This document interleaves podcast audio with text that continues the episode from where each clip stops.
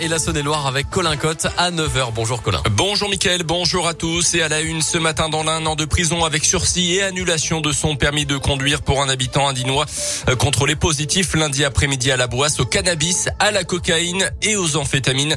Déjà condamné à une quinzaine de reprises selon euh, le progrès, ce père de famille avait consommé ce cocktail de produits stupéfiants lors d'une fête trois jours plus tôt.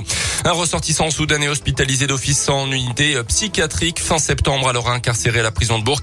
Avait agressé un surveillant qui venait contrôler sa cellule avant d'insulter et de cracher sur un autre gardien qui, euh, gardien qui le conduisait en quartier disciplinaire. Il y a un mois, la justice avait ordonné une expertise psychiatrique qui a donc conclu à une abolition du discernement du prévenu au moment des faits. Il devra quand même verser plusieurs centaines d'euros de dommages et intérêts aux victimes.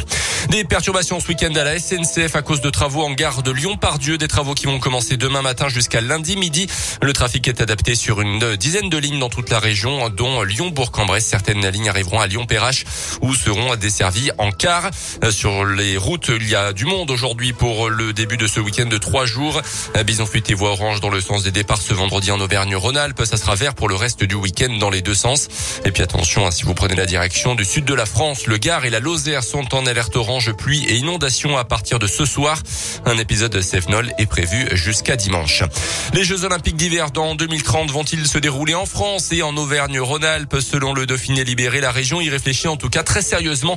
Elle travaillerait activement à une candidature avec notamment une réunion sur le sujet samedi dernier avec la participation des maires des communes où avaient eu lieu les JO d'Albertville en 1992. En revanche, le comité national olympique n'a pas encore été consulté. Le projet a quand même peu de chances d'aboutir, surtout avec les JO de Paris en 2024. Les sports et le basket et la Gielbourg veut retrouver sa dynamique. Les Bressans reçoivent Gravelines demain soir à Equinox. La Giel actuellement cinquième du championnat de France. Après avoir très bien débuté la saison avec trois victoires de rang, la Jeu vient d'enchaîner quatre défaites, toutes de toutes compétitions confondues. Ce qui n'inquiète pas pour autant le président du club, Julien Desbottes. Il y a plusieurs défaites, c'est vrai, mais elles sont pas toutes, elles sont pas toutes à mettre dans le même panier, dans le même sac. Je, veux pas faire de l'optimisme BA, euh, mais je, veux voir aussi que si on bat Gravelines euh, samedi soir, on sera à quatre victoires de défaites, soit 66% de victoires, ce qui est notre bilan depuis deux ans. Nous, on n'est pas encore au niveau que l'on veut atteindre parce que c'est on cherche à avoir un basket structuré, un basket construit qui demande un peu de temps à mettre en place. C'est un basket qu'on a connu aussi pour partie avec euh, Fred Sarr dans son temps, et on sait bien que du coup, il faut un petit peu de patience. Gielbourg Gravelines, coup d'envoi du match demain à 20h30, un match à vivre en intégralité et en direct sur notre web radio Gielbourg. En foot, l'équipe de France féminine connaît le programme pour l'Euro 2022 en Angleterre. Le tirage au sort de la phase de groupe a eu lieu hier. Les Bleus seront opposés à l'Italie, la Belgique et l'Islande. La compétition débute le 6 juillet. Et puis on en sait un petit peu plus sur le grand gagnant des 220 millions d'euros à l'euro million il y a quelques jours, ou plutôt devrait-on dire la grande gagnante, puisque selon plusieurs médias, il s'agit d'une jeune habitante de Tahiti en Polynésie française.